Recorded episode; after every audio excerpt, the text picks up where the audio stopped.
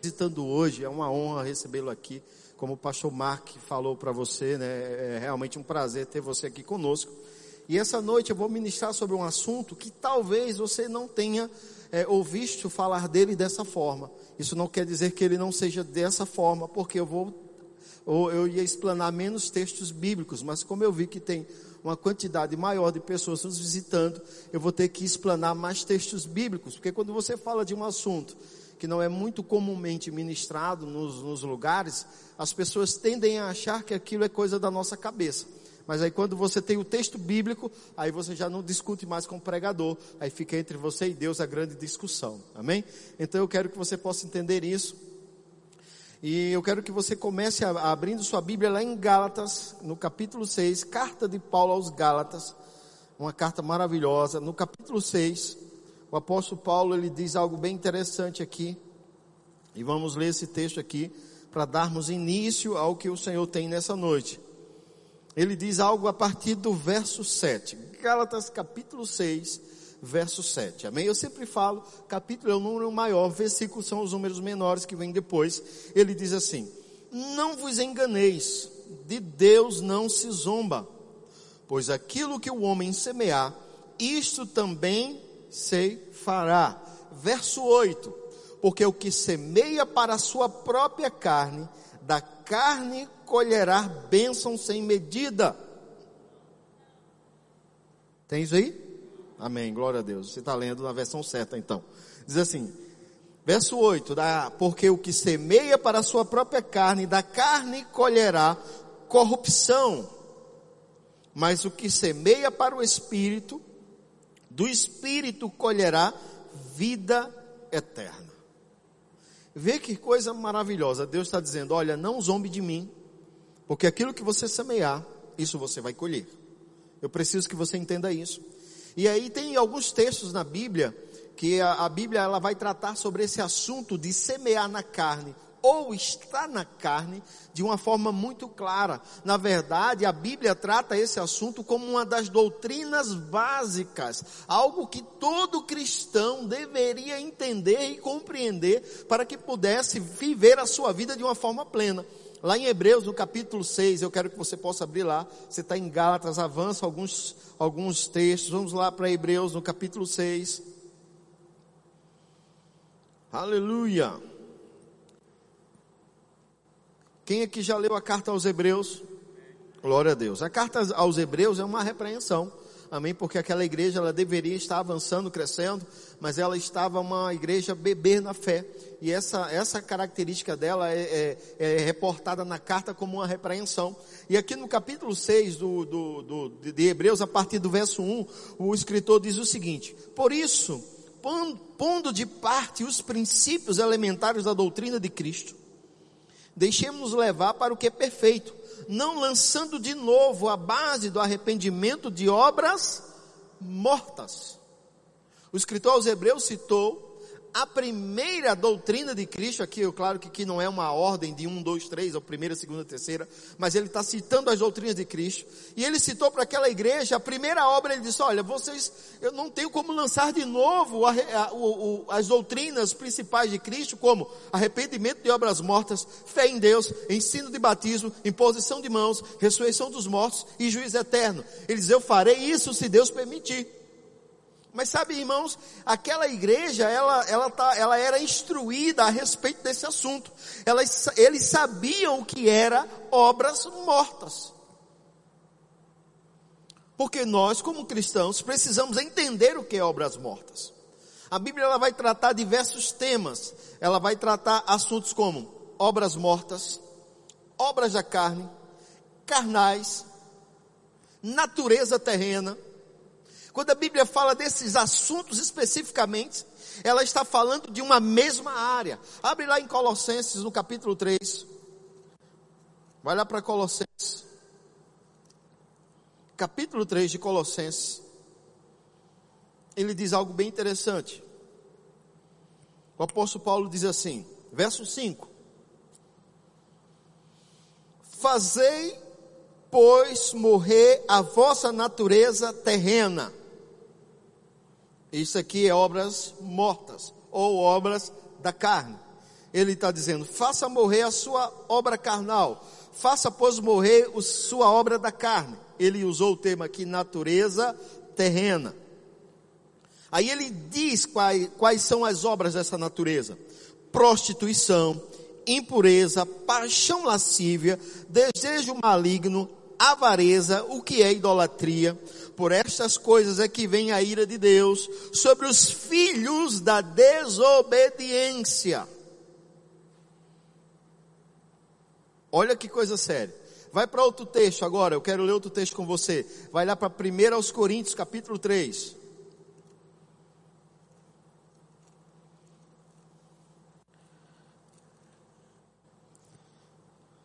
Do verso, capítulo 2 em diante, o apóstolo Paulo ele vem dizendo sobre a importância de você não ser um homem natural ou um homem é, é, carnal, mas ser um homem espiritual. E ele faz uma separação bem interessante sobre o que seria o homem natural, o que seria o homem carnal e o que seria o homem espiritual. Eu preciso de três voluntários aqui, rapidamente, três voluntários. E aí, Fabrição, líder da subam aqui, por favor. Preciso de mais um. Ah, o pastor Mark veio também. Rapaz, é, é, perigoso isso que eu vou ministrar. Eu vou, eu vou tirar o pastor Mark, que eu não quero perder o pastor em treinamento. Brincadeira, brincadeira. Para para pensar. Olha eles três aí. A Bíblia vai falar. Eu não vou ler o texto com você de 2 aos Coríntios, capítulo 2, mas você pode ler em casa. Isso vai ser um exercício para você. Amém?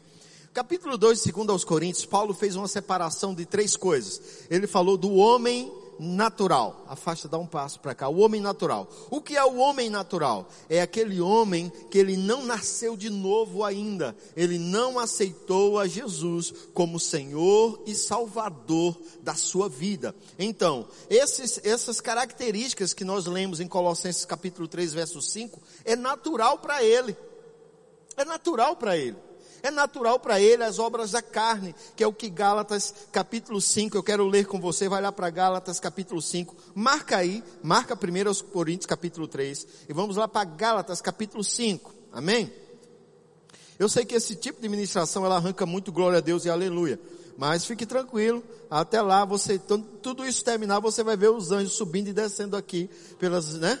Por causa que é um assunto que atrai muito anjo, isso aí, amém? Gálatas no capítulo 5, né, no verso 18 em diante, ele diz assim, aliás, o verso 19, as obras da carne são conhecidas, as quais são prostituição, impureza, lascívia, idolatria, feitiçaria, inimizades, porfias, ciúmes, iras, discórdia, dissensões, facções, invejas, bebedices, glutonarias e coisas semelhantes a estas. Sabe que o homem natural, para ele não tem problema dele se prostituir. O que é se prostituir? A Bíblia trata a intimidade sexual. A intimidade sexual, eu não vou entrar nesse assunto agora, mas a Bíblia vai tratar a intimidade sexual fora do casamento e antes do casamento como prostituição. A intimidade sexual dentro do casamento é tido pela Bíblia como bênção. E porque as pessoas praticam fora do casamento e antes do casamento, e aí o mundo taxou isso como uma coisa, é, é, é, antigamente, hoje já virou normal, hoje já é normal. Mas irmãos, para Deus é sexo dentro do casamento, fora do casamento e antes do casamento é tido como prostituição. Mas o homem natural, ele não vê isso dessa forma, para ele é normal. Para ele é normal. Tomar uma, para ele é normal. A Bíblia ela vai reprovar embriaguez. Mas aí vamos tomar uma, o que é que tem? Tem muita gente que toma, mas a Bíblia reprova embriaguez. Amém? Então você vai ver aí, é, falar mal de outra pessoa para o homem natural é normal. Irar-se é normal. Ele não se condena com essas coisas. Porque ele é um homem natural. A Bíblia chamou ele em 2 Coríntios capítulo 2 de homem natural. Mas aí Paulo diz: olha, eu queria, eu quero que vocês sejam espirituais. O que é o homem espiritual? É o homem carnal, ou desculpa, é o homem natural que nasceu de novo. Eu vou subir aqui, eu vou fazer o papel de Cristo para que você entenda melhor. Aqui entre o homem natural, vai um pouco, dá um passo umas palavras, Fabício. O homem natural, ele aceita Jesus como Senhor e Salvador da vida dele. Ele agora nasceu de novo, a vida do Espírito. Ele não é um nascimento da carne, porque há um texto lá, em, lá no Evangelho de João, no capítulo 4, há um, há um diálogo entre Jesus e um doutor da lei chamado Nicodemos. E nesse diálogo, Jesus diz a ele: preciso, você precisa nascer de novo. E ele diz assim: peraí, como eu vou voltar ao ventre da minha mãe e nascer de novo? Será que eu tenho que fazer algum tipo de regressão? Não. Jesus não estava falando dessas coisas. Jesus disse: quem nasce da carne é carne, mas eu quero que você nasça do Espírito. Então, esse homem natural, que as obras da carne para ele é comum, não faz diferença, ele não se sente condenado em nada, agora ele aceitou Jesus. E quando ele aceita Jesus, ele se torna um homem espiritual. Ele agora é um ser espiritual. E agora ele tem um grande compromisso, uma grande responsabilidade através da palavra de Deus, ele precisa agora entender sobre obras da carne, obras mortas, o que é ser carnal, o que é ser criança em Cristo, recém-nascido, que precisa do leite genuíno para o crescimento. Quando esse homem entende isso, ele começa um processo de crescimento em Deus, e ele começa a dar passos para as coisas que Deus tem para ele. É um processo. Mas quando esse homem espiritual, porque ele era um homem natural, nasceu de novo, passou por Cristo, se tornou um homem espiritual. Quando esse homem espiritual, ele não anda agora como essa nova natureza, Colossenses 3:5, fazeis pois morrer a vossa natureza terrena, a natureza do homem natural, faça essa natureza morrer. E ele diz o, quais são as obras dessa natureza. Então, se esse homem agora que é espiritual, ele não começa a mortificar, a parar esse desejo carnal que está na alma dele, impregnada na alma dele ainda, porque seria muito bom que quando aceitássemos Jesus, baixasse um download da nossa cabeça, da nova versão, da nova vida, e aí a gente, de fato, olhasse no outro dia e olhássemos no espelho e, oh, caramba, eu sou novo de verdade. Espiritualmente sim, mas intelectualmente e ainda carnalmente não. E quando esse homem é espiritual, ele se comporta como esse homem natural, a Bíblia chama ele de homem carnal. Ele está dentro da igreja, ele ama ao Senhor, ele nasceu de novo, mas ele se comporta como aquele homem lá. E aquele homem não se comporta daquela forma porque ele é maligno, não, é porque ele é natural. Ele não entendeu ainda as coisas do Senhor. Ele não, ele não entendeu ainda que mandar os outros ir para aquele canto ainda não é mais a natureza dele. Ele não entendeu ainda que olhar as, todas as mulheres que passam na rua ainda não é da natureza dele. Ele não entendeu ainda que o prazer dele não está em bares, em bebidas e em prostituição, mas está no Senhor. Então ele faz sem culpa e sem condenação nenhuma. Mas quando ele nasce de novo, a vida de Deus vem habitar nele. Aí agora a vida de Deus começa a falar com ele. E começa a dizer: Filho, você não pode mais ir por esse caminho. E quando ele manda alguém, vá tomar. Aí a natureza dele alerta: tu, tu, tu. Aí ele, ele não entende porque ele ficou mal. Ele não entende. Quando ele vai tomar cervejinha, algo diz: Filho, será que isso é possível ainda? Ele não entende porque ele ficou mal. Por que está fazendo aquilo? Porque ele agora é um homem espiritual. Mas quando ele ignora essa nova vida, esse auxílio do Espírito Santo, que agora vem, selou ele, marcou ele, ele anda pela terra agora marcado, porque Deus marca os seus. Você foi selado, irmão. Sabe o que é um selo? É um lacre para que ninguém possa violar. O diabo não pode mais violar a sua vida. O diabo não pode mais comandar as suas ações. Você é lacrado.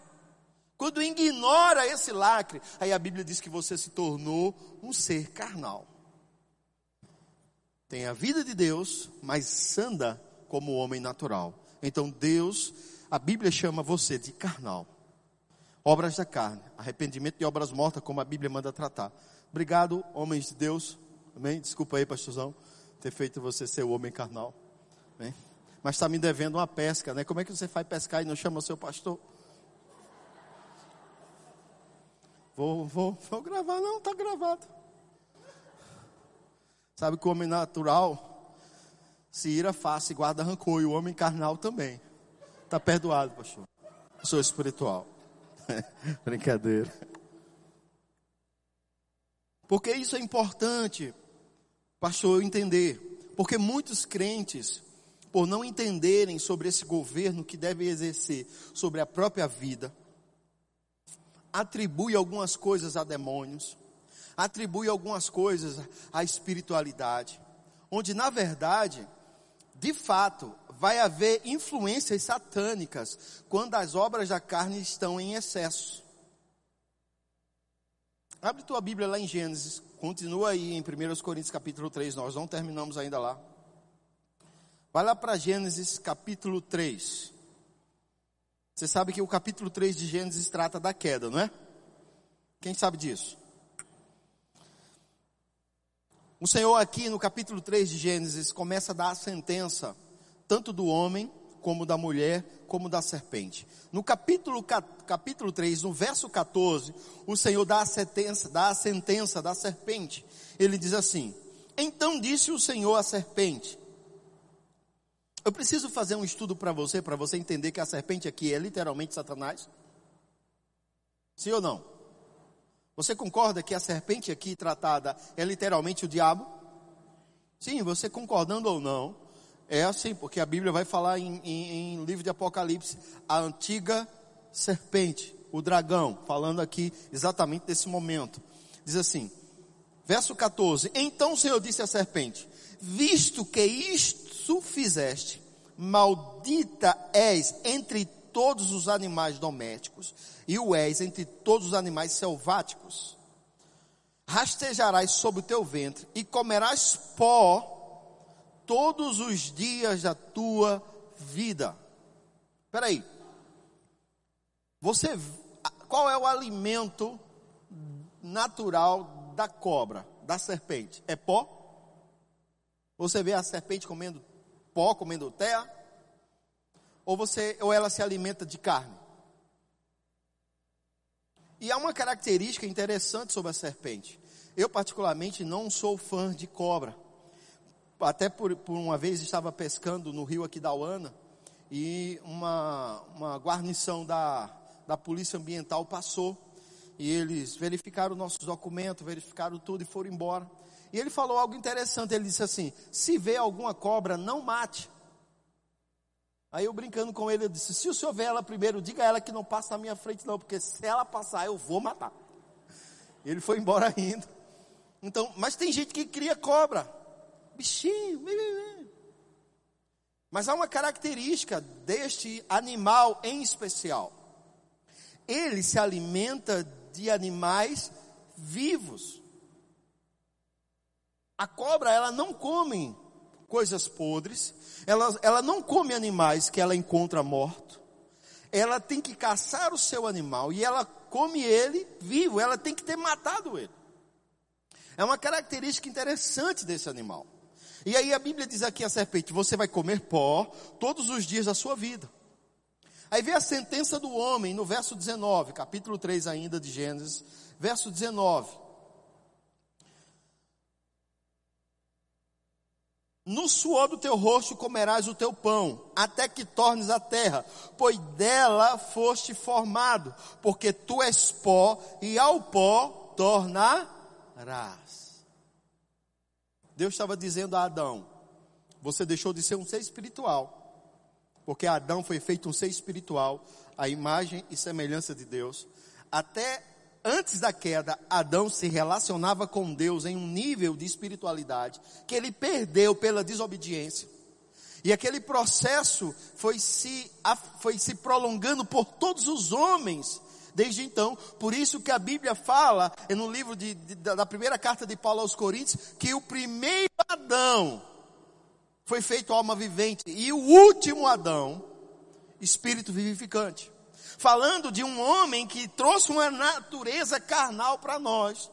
Não porque Deus o fez assim, mas porque ele desobedeceu, ele pecou, ele errou, e ele permitiu que essa natureza entrasse no mundo. E agora, com a nova vida de Deus, quando você nasce de novo, quando você aceita Jesus, você tem agora uma obrigação.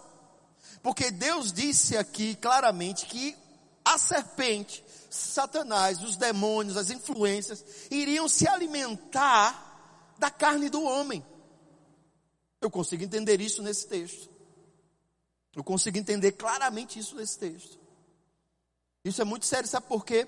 Abre tua Bíblia lá no Evangelho de João. Não esqueci de 1 Coríntios capítulo 3 ainda não, viu? Vai lá para o Evangelho de João. Aqui é Jesus falando. O último Adão, amém? Capítulo 14.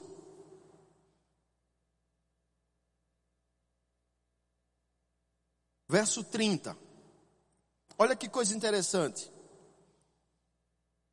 Capítulo 14 do Evangelho de João, verso 30. Já não falarei muito convosco, já não falarei muito convosco, porque aí vem o príncipe deste mundo, ou o príncipe do mundo. Eu acho interessante que o apóstolo Paulo, ele chama de também o príncipe deste mundo, mas ele também chama de o Deus deste século. Satanás, ele recebeu esse nome, o príncipe deste mundo. Mas o apóstolo Paulo, na carta dele aos, aos Efésios, ele falando sobre a principado, potestades de poderes e domínio, ele mostra que há um principado que atua sobre a terra, buscando essa carnalidade. Aí Jesus diz algo bem interessante. Já não falarei muito convosco, porque aí vem o príncipe do mundo, e ele nada tem em mim. O diabo não tinha nada do que se alimentar na vida de Jesus. O diabo não tinha, irmãos, nada do que se alimentar na vida de Jesus. Porque o que seria as coisas que alimentariam o diabo?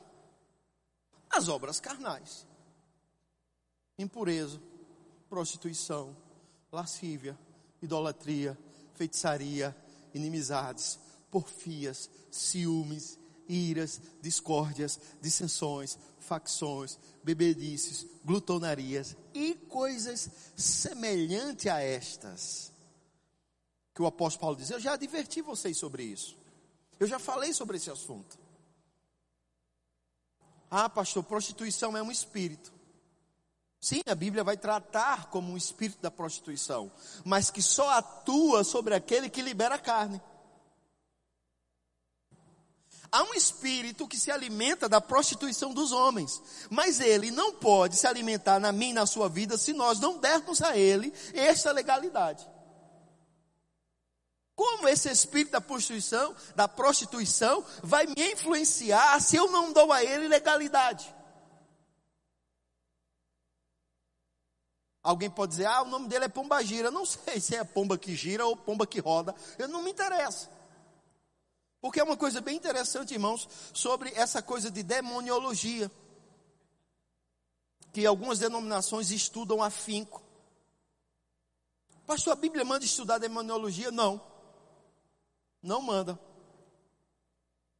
A carta a Apocalipse, a uma das igrejas, o Senhor repreende. O Senhor diz àquela igreja: vocês estão se aprofundando nas coisas de Satanás, eu não quero isso.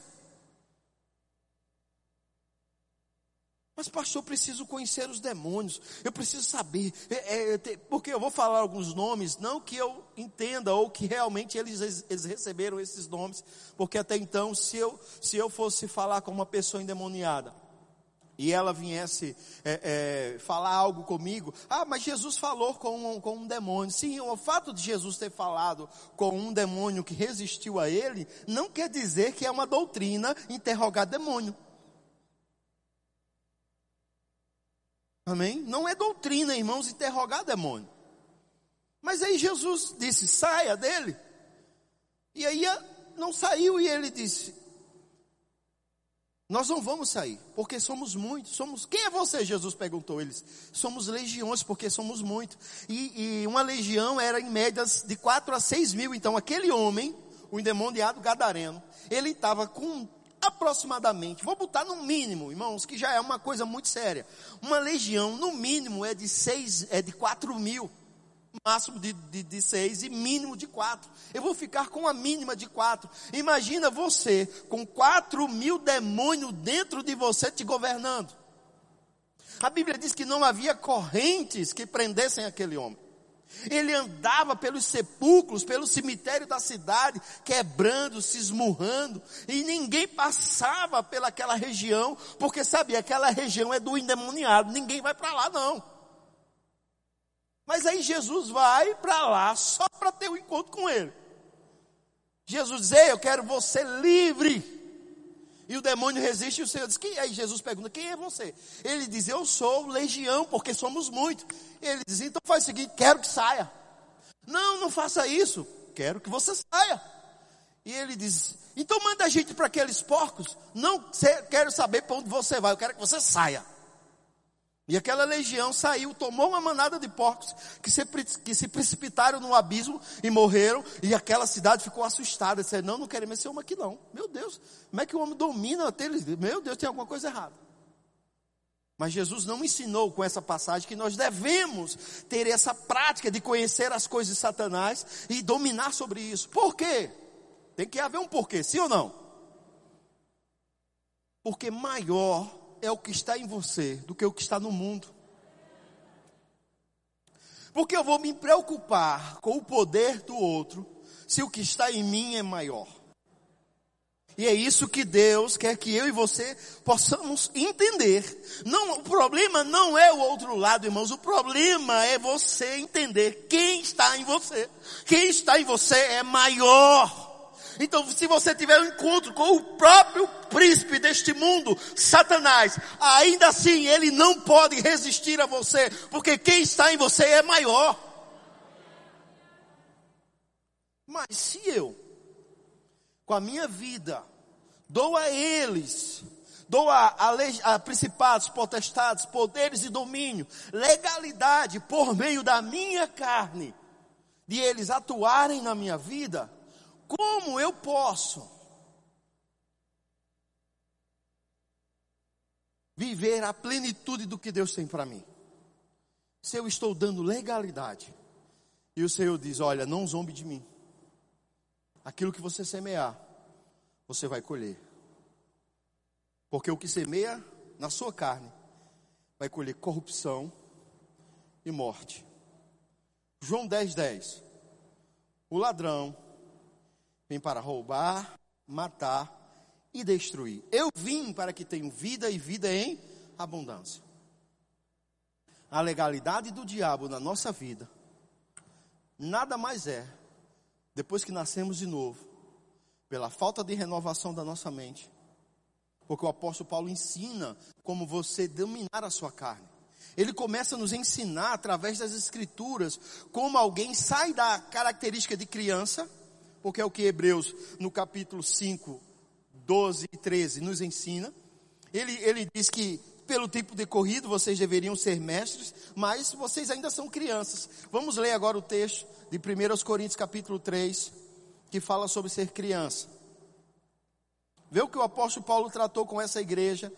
E eu acho interessante, irmãos, que viver em algum nível de obra da carne não te impede de ser usado por Deus. E essa tem sido uma grande confusão, porque as pessoas acham que uma pessoa só pode ser usada por Deus se ela for santa, altamente santa, altamente consagrada, altamente tudo. Mas a igreja que mais fluía nos dons, que o apóstolo Paulo teve que mandar uma carta para equilibrar os dons dentro da igreja, que eram demais, foi a igreja de Coríntios. E a mesma igreja era a igreja mais carnal, depois, é, até mais que Hebreus e até mais que aqui os Gálatas. Vê o capítulo 3 de 1 Coríntios. Eu, porém, irmãos, não pude falar como a espirituais, e sim como a carnais, como a crianças em Cristo. Por que chamou de criança? Quem aqui tem filho pequeno? Como é um filho pequeno? Você diz não mexa, ele mexe. Não é hora, ele fica chorando. não sabe controlar a vida dele ainda, não tem autocontrole ainda sobre a vida dele. O que define ele como criança, sim, claro que é a faixa etária de idade, mas é mais a forma como ele se comporta. Eu tenho um parente da minha família, tem uma pessoa da minha família, que ela fez um teste é, é, com o especialista, o pessoal que é psicólogo, e detectou que ela tem a mentalidade de uma pessoa, de uma criança de 5 anos. Ela é da nossa idade, ela, ela é da idade minha, do meu irmão, nessa faixa etária, Célia conheceu. Eu lembro que quando eu cheguei lá com, com, com Célia, com os meus filhos, ela correu e, e correu e foi pegar os, os, biscoitos e esconder os biscoitos. E minha tia disse: O que, é que você está fazendo? Ela, ela, disse: Esse menino da camisa, da camisa verde, da camisa verde. Guilherme, naquele dia, estava com a camisa verde. Eu estou escondendo meus biscoitos, porque senão vai comer meus biscoitos, vai comer meus biscoitos. Toda vez que eu vou para lá, eu levo um pote de sorvete para ela, porque eu sei que ela ama sorvete. Que a mentalidade dela, ela cresceu, mas a mentalidade dela é de uma criança de 5 anos. Eu disse, tia, vamos sair, vamos, vamos, vamos ali, vamos de carro. Aí ela saiu, e aí a gente viu um barulho de água no banheiro. Vá! Ela saiu do banheiro toda molhada de roupa ainda, que já tinha tomado banho, para ir sair com a gente.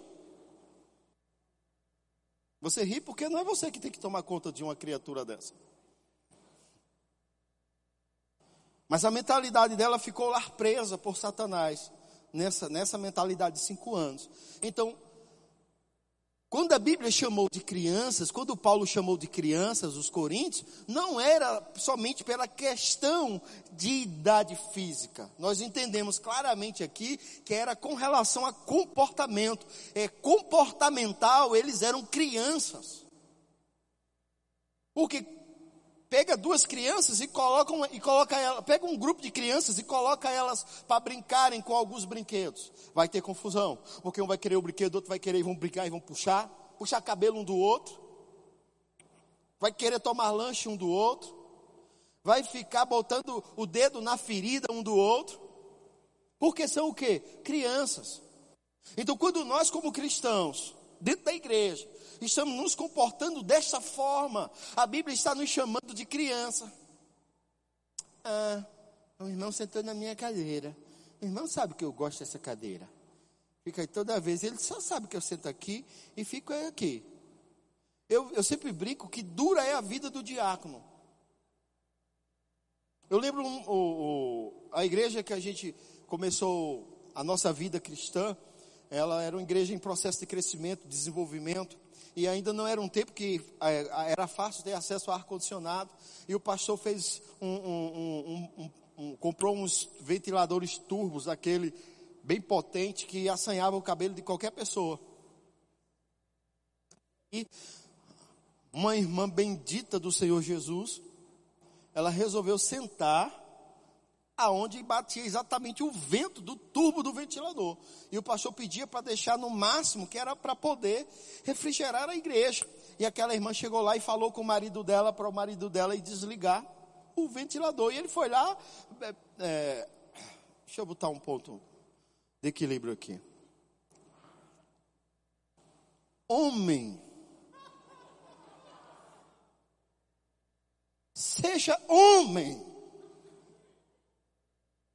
E aí ele, feito um besta, um bestalhado de Jesus, ele vai lá e desliga o ventilador. Outro homem, uma mulher que estava lá, sempre tem o povo mais calorento da igreja. Sempre tem aquele que está com frio e aquele que está com calor. E quando é um casal assim, misericórdia. E aí vai lá, liga. Aí o outro foi lá e ligou. A mulher foi lá, mandou desligar. Aí foi lá e ligou. Ela, aí eu não sei o que ela falou, provavelmente ela falou para ele ligar e ficar lá. O irmão ligou e ficou lá com o dedo lá, esperando o outro vir. Aí eu digo a você, como Deus vê isso? Criança, brigando por um ventilador. Brigando por um ventilador. E aí a gente vê isso se tratando em todas as áreas dentro da igreja. Aí a gente vê pessoas que se prostituem dentro da igreja, que estão no casamento, mas estão flertando com outras mulheres e com outros homens. A Bíblia chama isso de prostituição, obra da carne.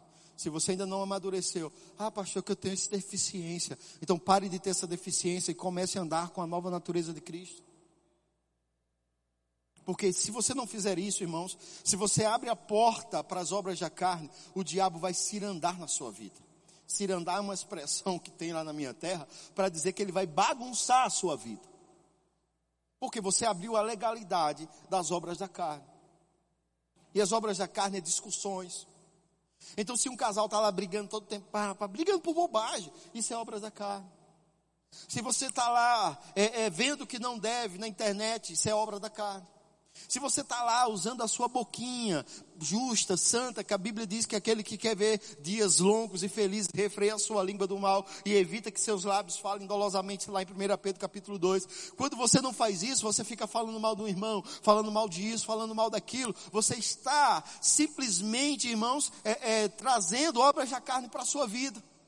E um tempo que nós nos juntamos como irmãos, eu lembro que nós tínhamos um grupo de irmãos na igreja, éramos quatro casais, três casais, né? Três casais, eu, você e mais os dois lá. Então tínhamos dois, três casais, éramos três casais da igreja que estávamos sempre fazendo uma comunhão domingo de manhã. Nós sempre nos reuníamos para comer alguma coisa e até é, é, é, é, aquele, aquele, aquele momento nosso virou o nome de burundanga. Vamos fazer uma burundanga? Vamos. E aí a gente ia, se juntava, cada um levava alguma coisa. E era um tempo maravilhoso. Eu trabalhava com esses dois casais na empresa que eu, que eu, que eu trabalhava. E, e aí a gente se, tinha muita comunhão. E eu lembro que eu, eu, era novo na igreja, a gente era tudo novo na igreja. Tínhamos o quê? Um ano de crente, não sei. Eu sei que a gente estava pouco tempo na igreja. E ali, aí a gente estava lá e tinha um irmão na igreja que a gente chamou ele de irmão Pulinho. Porque toda vez que o culto começava, quando ele começava, ele dava cada pulo, irmãos. Subia mais que o Cristiano Ronaldo para cabecear uma bola. O bicho era fera. E a gente estava ali, aqueles seis casais ali, os nossos filhos pequenos, um dos casais ainda não tinha filhos, mas eu já tinha a, o Guilherme e a Ellen, o outro casal também já tinha uma menina, e a gente lá ali conversando e tal, e aí a gente lembrou, e o irmão, a gente começou a lembrar do culto, como o culto era uma benção, que culto poderoso, o pastor prega demais, aquela coisa toda, e vai, tá, tá. de repente a gente lembrou do irmão Pulinho, e aquele irmão Pulinho, ah, aí um, um dos grupos disse, vocês sabiam que o irmão Pulinho joga no jogo do bicho? E lá no Nordeste, jogar no jogo do bicho é uma, é um pecado gravíssimo. Não, o irmão Pulinho, naquela unção toda, e pulando na igreja e jogando no jogo do bicho. Não. Aí começou a festa da carne, meu querido, com a gente, três casais. E foi pá, pá, pá, e a gente saiu falando de um, e puxou a veia, e puxou a ficha do outro, e puxou a ficha de. Terminamos no pastor.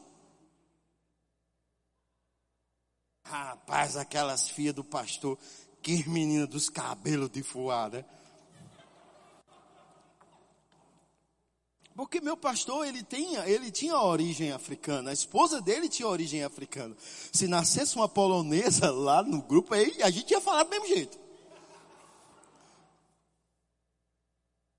Porque tem um pastor conhecido meu, que ele é casado com uma polonesa, e aí o filho dele nasceu, nasceu bem clarinho, dos olhos azul. E ele bem escurinho, né? Quando está comigo no braço, o povo olha assim, ele é meu filho mesmo, é meu filho mesmo. Ninguém falou nada, cara. Cara, e a gente saiu daquela festa da carne, a gente saiu feliz. Uh, que comunhão maravilhosa, meu Deus. Como é bom estar com fulano, beltano, ciclano, que comunhão, aleluia. A gente tudo era criança, viu irmãos? Eu era criança nesse tempo. E criança gosta de festa da carne. Um amém bem suave. Eu, falei que esse é um culto de muitos améns, glória a Deus. E a gente chegou em, na igreja e o, e o, nosso pastor, ele sempre teve o hábito de levar um cadernão e anotar e fazia todo o processo. E era maravilhoso os cultos com ele. E quando ele fechava o caderno e dizia: Hoje eu vou falar algo que está no meu coração diferente do que eu estudei. Rapaz, a gente se eu chega, aceitava as calças que deu o pastor Bud assim, e aleluia, agora vai vir pancada. E, eu, e aí ele começou, rapaz, falando das obras, desse assunto que eu estou falando hoje, de obras da carne. E eu, aquela empolgação começou a acabar, meu querido. Eu e Célia, a gente começou a sumir dentro da cadeira. Porque o pastor falava coisas. Eu disse, será que Rubens tem, ele tem uma câmera lá na. E falei o nome da pessoa sem querer. Será, será que o irmão tem uma câmera lá na casa dele? Porque até frases que a gente falou naquela manhã gloriosa da carne. O pastor falou no culto pregando. Reprovando aquele tipo de comportamento. Irmãos, eu sabia que se eu continuasse naquele tipo de comportamento, eu não ia crescer para as coisas de Deus para a minha vida. Porque a carta de Paulo aos Gálatas diz assim: enquanto o herdeiro é criança, em nada é diferente de um escravo, porque é dono de tudo, mas não tem capacidade de assumir e tem que ter tutores que governem sobre as coisas dele. Então, se você quer viver o que Deus tem para você, você vai ter que começar a querer crescer. A esmu, o apóstolo Paulo chamou de esmurrar o corpo e trazer o corpo à servidão do Espírito, para que pregando aos outros não seja reprovado. Então ele começa a dar diversas dicas de como nós devemos fazer isso. E naquela noite, irmãos, eu fiquei, mas eu fiquei envergonhado. Eu cheguei no final do culto, eu chamei aqueles dois casais e eu não entendia muito das coisas do Senhor ainda, porque eu não tinha ainda muito tempo de cristão, não tinha nenhum ano de crente, mas eu disse a ele, olha, eu quero pedir perdão pela essa manhã que nós tivemos. E nunca mais eu me reúno para a gente ter esse tipo de situação. E eu vou dizer, irmãos, fazem mais de 20 anos isso. Eu não me reuni mais com eles para ter esse tipo de situação. Não foi porque não quiseram, não foi porque não buscaram, mas porque eu tomei uma decisão ali naquele dia.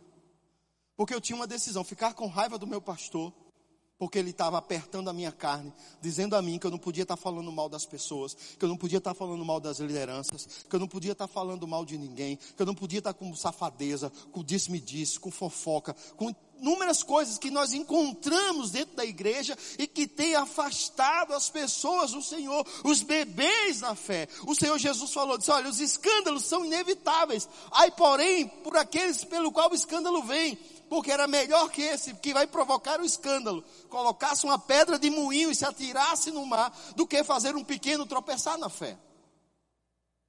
Então ele está falando de você que já amadureceu. Não está falando do bocado de criança brincando junto e fazendo coisas erradas. Está falando de você que está crescendo. Você que já tem um certo nível de entendimento da verdade da palavra. Está se comportando de uma forma vergonhosa. Trazendo dano para o evangelho por meio das obras da carne.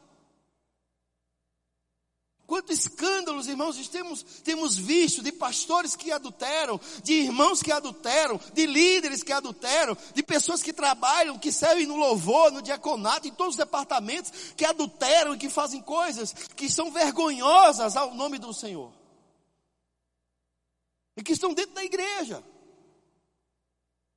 Onde a gente deveria, na verdade, começar a entender que nada mais é do que obras da carne e precisa ser governada. O apóstolo Paulo fala aos romanos: você não pode aceitar o sistema do mundo. Romanos 12, verso 1. Não aceite o sistema do mundo, mas renove sua mente. Renove sua mente pela palavra de Deus para que você experimente qual é a boa, agradável e perfeita vontade de Deus. O texto que acabamos de ler diz: Fazei, pois, morrer a vossa natureza terrena. Efésios, no capítulo 4, o apóstolo Paulo diz: Pois vos revistais do novo homem, criado segundo Deus, em verdadeira justiça e santidade procedente da verdade. Ele diz para você se despojar, jogar, jogar fora o velho homem e se revestir do novo, que foi criado em Deus. Porque quando você nasceu de novo, Deus te recriou em justiça, verdade e santidade. Só que temos um processo de amadurecimento.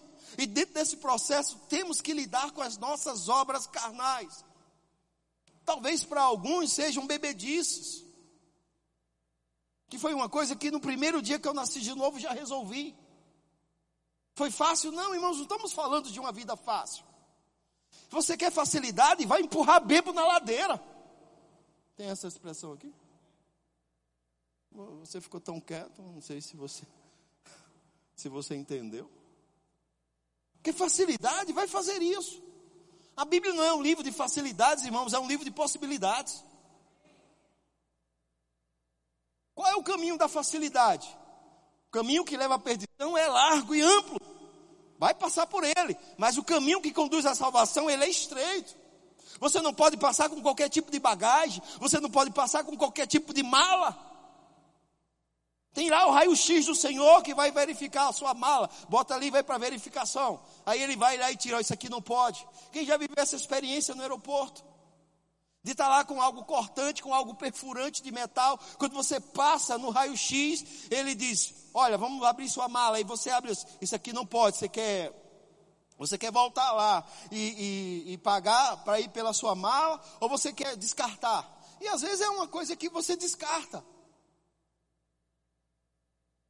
Aí no raio-x do Senhor, meu querido, se você passa cheio de carnalidade, não, não vai. Você está indo lá para a bênção, eu estou indo para a bênção de Jesus. E o Senhor diz, é, não, não, a bênção já é abençoada com sorte e bênção. Mas desse jeito ainda não. Aí você vai para uma igreja da bênção. Aí você sai da sua igreja e vai para uma igreja onde o pastor não fala de obras da carne. Você quer uma igreja que o pastor gosta de ungir você, aleluia. Você é ungido e santo de Deus. O plano de Deus vai se cumprir na sua vida, varão, varão. E aí você sai de lá todo animado, meu Deus, que culto poderoso. Aí você vem numa igreja que o pastor diz: olha, o plano de Deus não está atrasado. É você que ainda não ajustou algumas coisas. Está repreendido, Satanás. Pode me chamar assim, eu não vou ligar. Mas a verdade eu tenho que dizer para mim e para você, porque quando eu falo isso, eu sou incluído dentro disso tudo. Porque se eu não esburrar o meu corpo, irmãos, e trazer a servidão da palavra, eu vou envergonhar o Evangelho. Você entende? Como é importante andar na palavra. Aí a gente vê índices que não deveriam existir dentro do povo de Deus acontecendo. Como? Separação. Por que os casais cristãos estão separando? Porque estão andando mais na carne do que no espírito. Estão andando mais na carne do que no espírito. Você vê filhos de cristãos dando mais mau testemunho do que filhos de pessoas do mundo. Por quê? Porque em casa não são disciplinados como deveriam. Não são. E a gente vê a prostituição invadindo a igreja, invadindo o corpo de Cristo. Porque, ah, vá. É normal, onde não é normal. E eu tenho que entender isso. A Bíblia diz que eu devo mortificar a minha carne, trazer o meu corpo à servidão do Espírito. Então isso serve para todas as idades. Não é uma coisa só para os adultos. E uma das fases mais complexas que você deve ajudar o teu filho é quando ele, é quando ele entra na adolescência. Porque quando ele entra na adolescência, ele ainda não tem controle total sobre algumas emoções da vida dele. E com esse mundo de hoje, que bombardeia a cabeça dos adolescentes com todo tipo de informação. Eu sou do tipo, irmãos, eu sou do tempo, do tipo, do tempo que você estava na escola e tinha alguém com uma revista de mulher nua lá, que roubou do pai, sei lá, e parecia que estava vendendo droga. Quem é desse tempo? Homens de Deus, aleluia. Ah, você, não, você nasceu num berço evangélico. Estudou em escolas evangélicas. E aí você não sabe nem do que eu estou falando. Então você está perdoado. Mas que você que. que né? E aí o cara chegava para você e dizia, fazia assim, bem rápido, fechava aí. Você tinha que dar uma, um real para ele. Ele abria e fechava rápido, você saía Davi, tudo. As revistas, as revistas de mulheres nuas, elas eram escondidas nos jornaleiros. Elas não eram aparentes. Os filmes de adultos nas locadoras eram em gabines separadas, fechadas, que só entravam os adultos para ver. era assim que a minha geração é, viveu junto à pornografia e à prostituição. Aí hoje você pega o teu filho com sete anos de idade e dá um celular para ele. Pastor, o senhor é contra dar celular à criança de sete anos de idade? O filho é seu, o meu não recebeu sete anos. O filho é seu. Cabe a você decidir. Aleluia. É, é, acordou, pode, não precisa fazer mais. O filho é seu, irmãos. Como também os benefícios ou as consequências do que você faz é seu também. Amém? Não são, não são meus. Acho que tem que trocar a pilha. E aí o que, que acontece? Nós estamos hoje com uma criança de 7 anos que tem acesso à internet ilimitada, sem nenhum tipo de fiscalização dos pais. E aí eles estão acessando todo tipo de site, todo tipo de informação. Aleluia, glória a Deus. E eles, se quiser baixar isso um pouco, e eles estão acessando todo tipo de informação. Então, a minha geração, para ver uma coisa de adulto, ele tinha todo um processo. Eu sou do tempo que quando eu estava lá assistindo a novela Pantanal com os meus tios, na casa deles, eu ainda era criança quando essa novela, criança que eu digo não, eu era adolescente quando essa novela entrou no ar. E quando Juma Marruá começou a tirar a roupa, minha tia disse: saia. Eu queria ver a Juma Marruá. Ela disse: saia. E eu fiquei pensando, nesse nível. Mas hoje, você acha que a geração de hoje tem esse problema? Não. Porque os pais dão celular e muitos nem fiscalizam. Ah, eu fiscalizo o celular do meu filho, mas você não fiscaliza o celular do amiguinho dele na escola.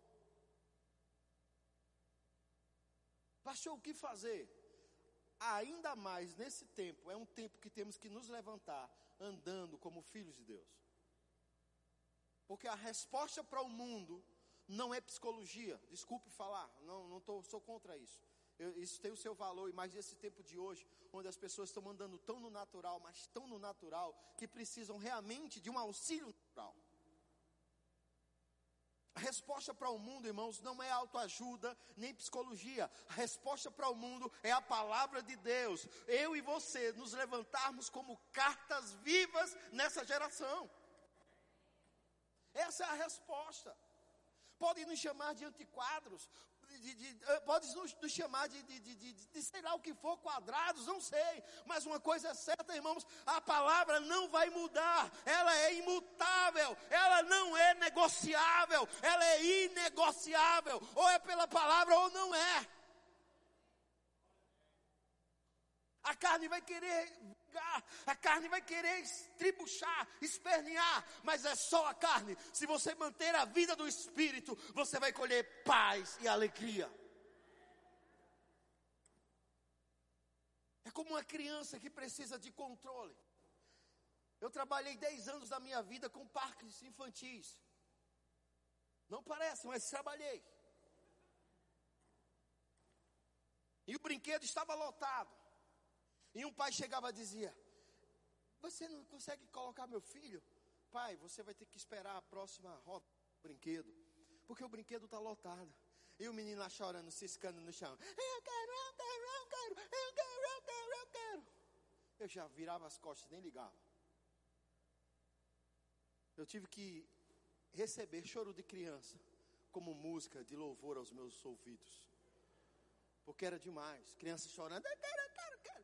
E o pai chegava sem a minha. Irmão, vê que noção tem um pai que pede para um filho ir num brinquedo sem a segurança, porque já lotou, chegou na capacidade e a criança tem que ir ali solta, sem segurança. Só porque está chorando e não consegue esperar 10 minutos, 20 minutos, que é o tempo do brinquedo retornar, para que ele possa colocar o filho. E o menino está lá, se agarra com o brinquedo de outra criança. E aí a mãe diz assim: Olha, você tem problema de eu levar? Quando ele dormir, eu trago de volta. E aí você não está treinando seu filho. E ele virou um carnalzinho. Crianças com um ano, dois anos, cuspindo na cara da mãe. Sua fé, você não agica. Meu Deus, meu Deus, meu filho tem algum problema. Não, é a mãe dele, é o pai dele o problema. E aí você precisa fazer o quê? Doutriná-lo. Ah, pastor, meu menino é hiperativo. Você acha que eu não ouvi isso dos meus? O médico chegando lá, o pediatra. Tive que levar para o veterinário para ele me dar a resposta certa. É imperativo, pai. Eu tenho remédio para hiperatividade. A palavra de Deus, que diz disciplina enquanto há tempo. Ela não disse, e os imperativos estão livres dessa palavra. Ela não disse. Ela disse, se precisou, disciplina. Aí eu vou matar. Porque a Bíblia diz que quando você for disciplinar seu filho, não tenha desejo de matá-lo. E só quem tem filho adolescente sabe o que eu estou falando. E aí você ora em língua, soracandalaba, chorecandalaba, vai pegar o cinto, é, vai pegar o cinto, ele vem com a arma da justiça, e ele vem entrega a arma da justiça a você, e você diz, abra aí filho Efésios 6, 1. Sabe que tem pai que nem sabe o que está escrito lá?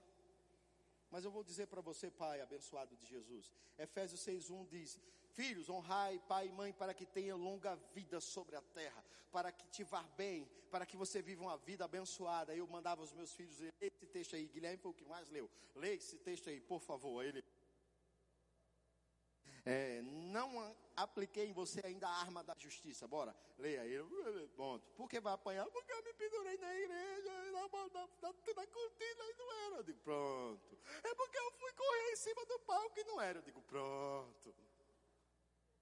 Quem manda se envolver com a gangue da igreja? E pau no lombo, meu filho.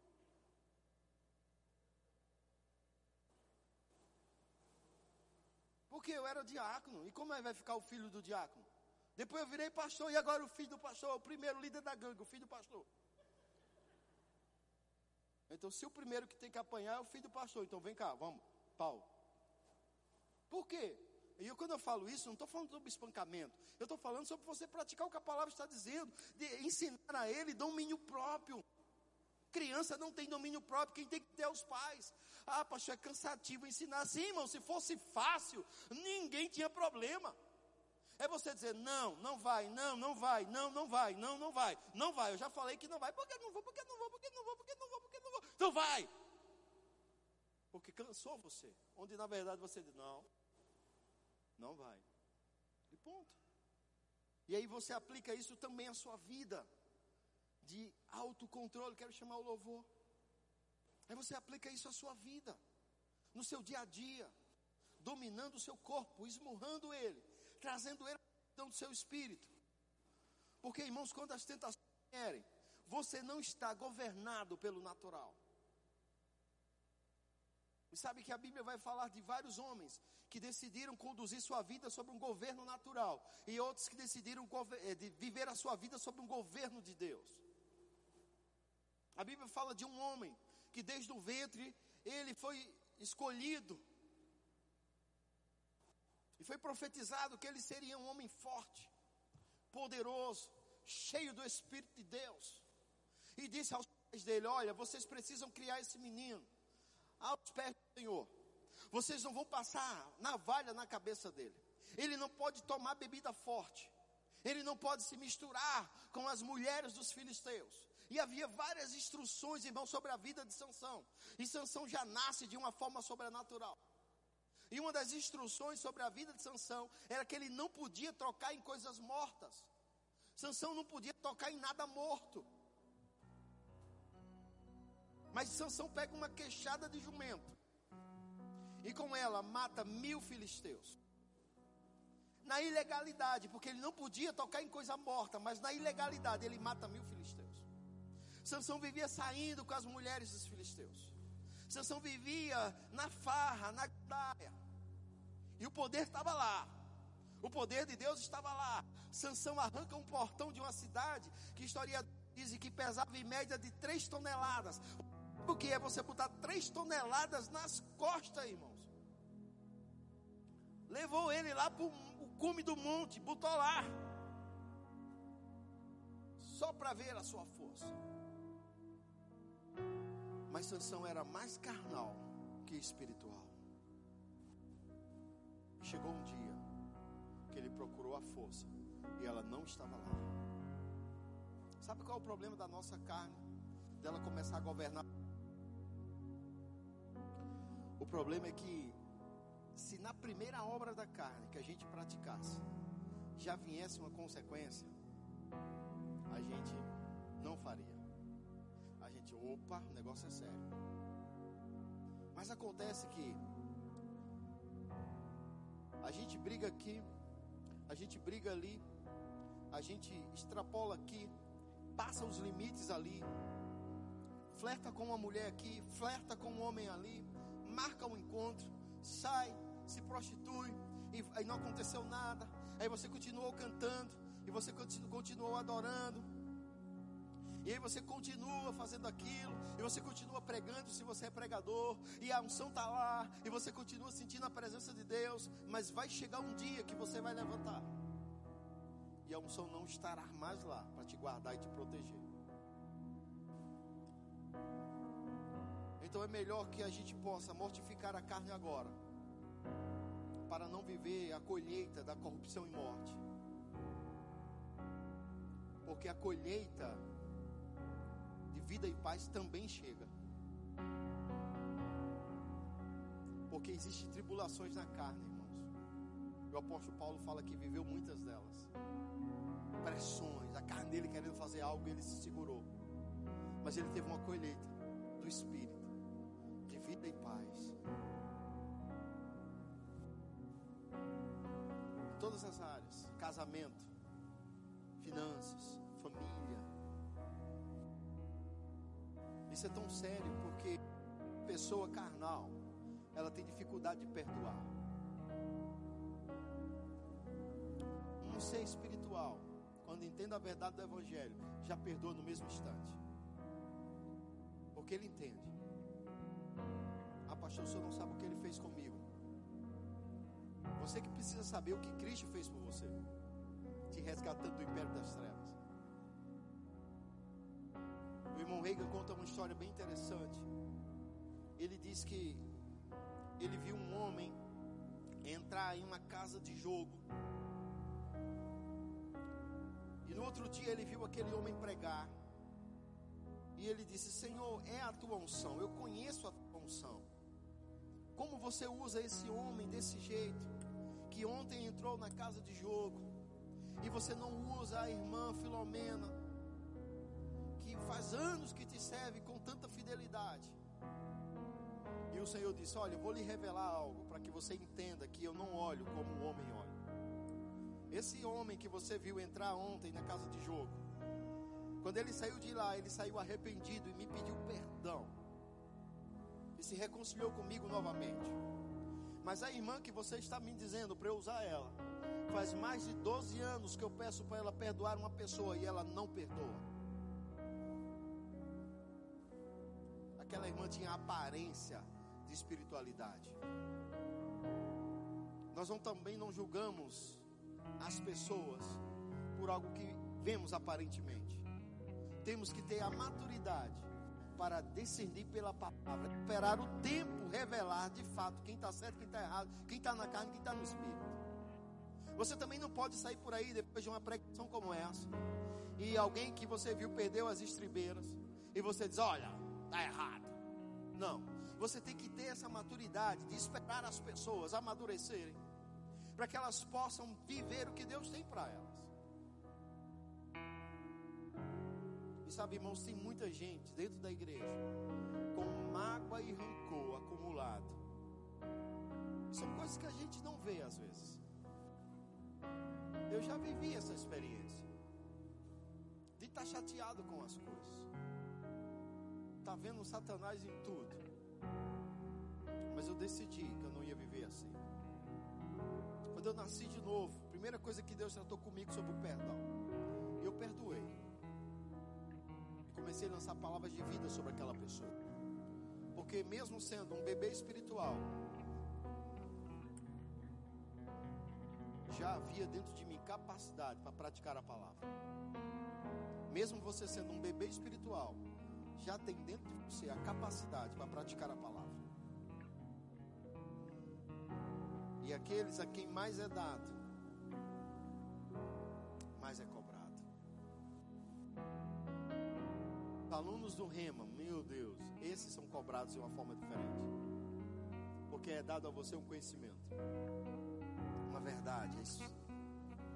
E aí daqui para frente você já não faz porque não sabe. Você faz porque não se dominou. Eu vou te dizer, irmãos, é fácil esquecer alguns princípios e deixar se governar pela carne. É fácil. Quer viver uma vida plena em paz? Comece a andar no Espírito. E andar no Espírito não é flutuar. Andar no Espírito é andar em amor, é andar em paz, é andar em alegria. Hoje eu estava comentando um fato que acho que eu nunca, nunca nem comentei com ninguém.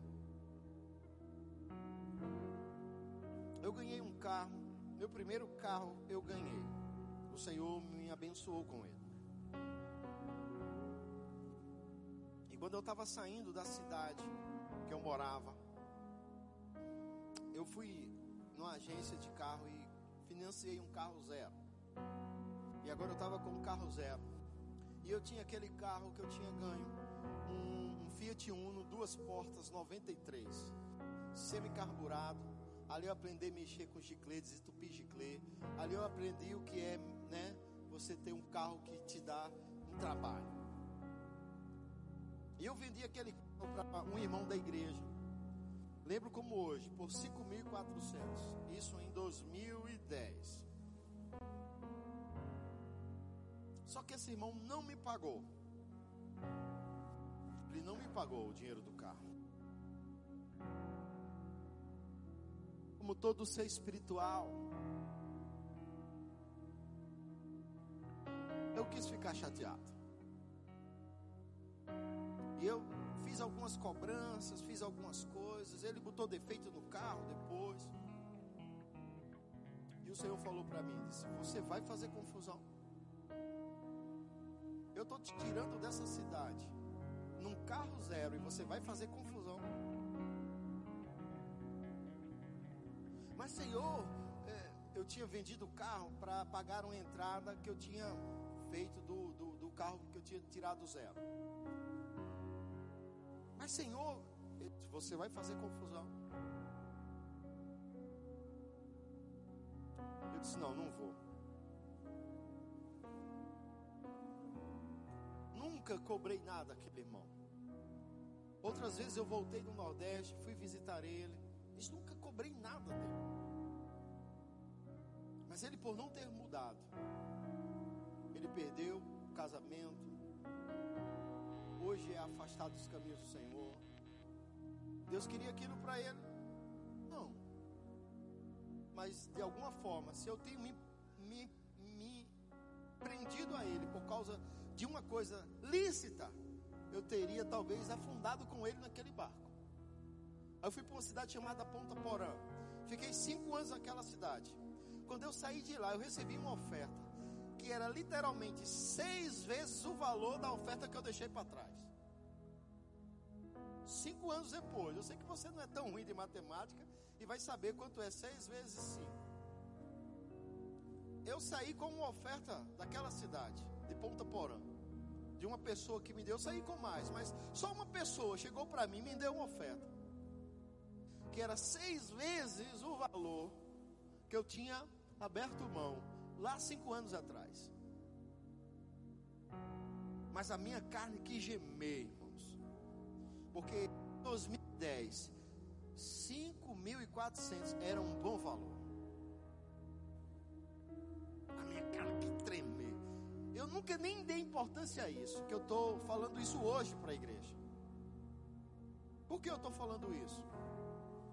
Porque eu sei que muitas vezes estamos presos a esse tipo de situação.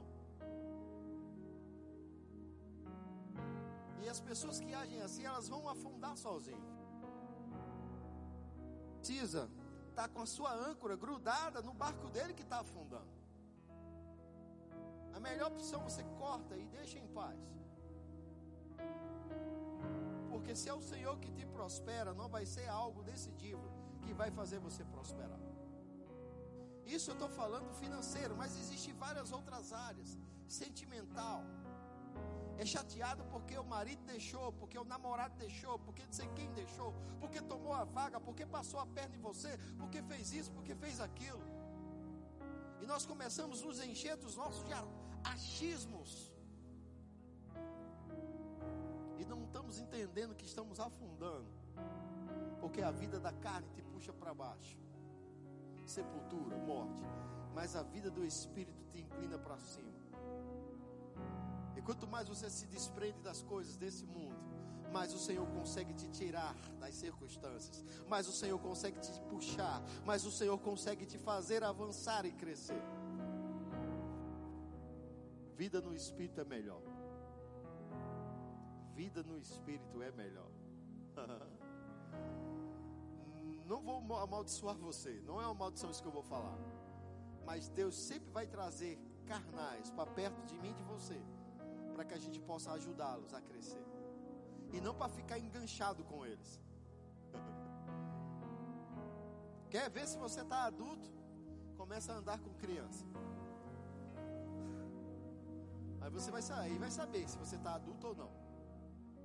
A criança vai lá tomou o seu brinquedo, aí você, adulto, nem liga.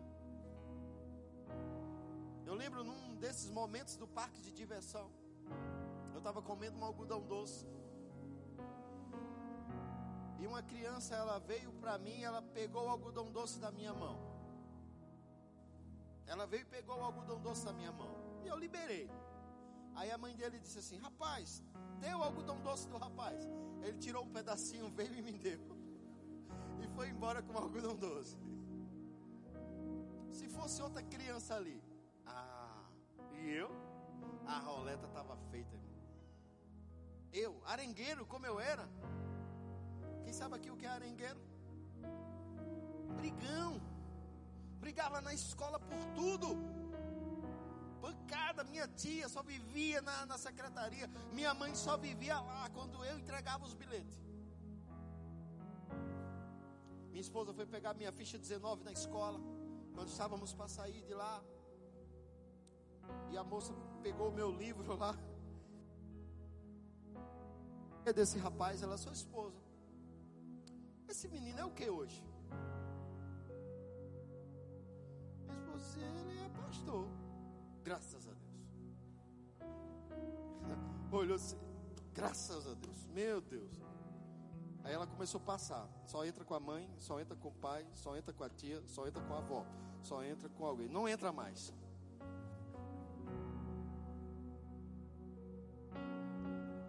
Porque é criança.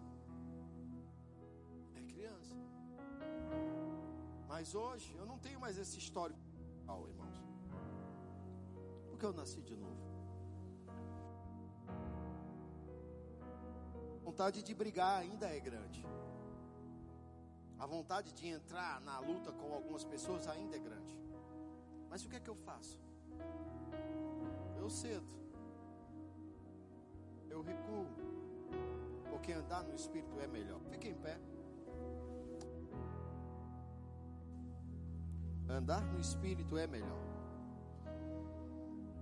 Pai, graças te dou nessa noite, porque não somos da carne, somos do Espírito.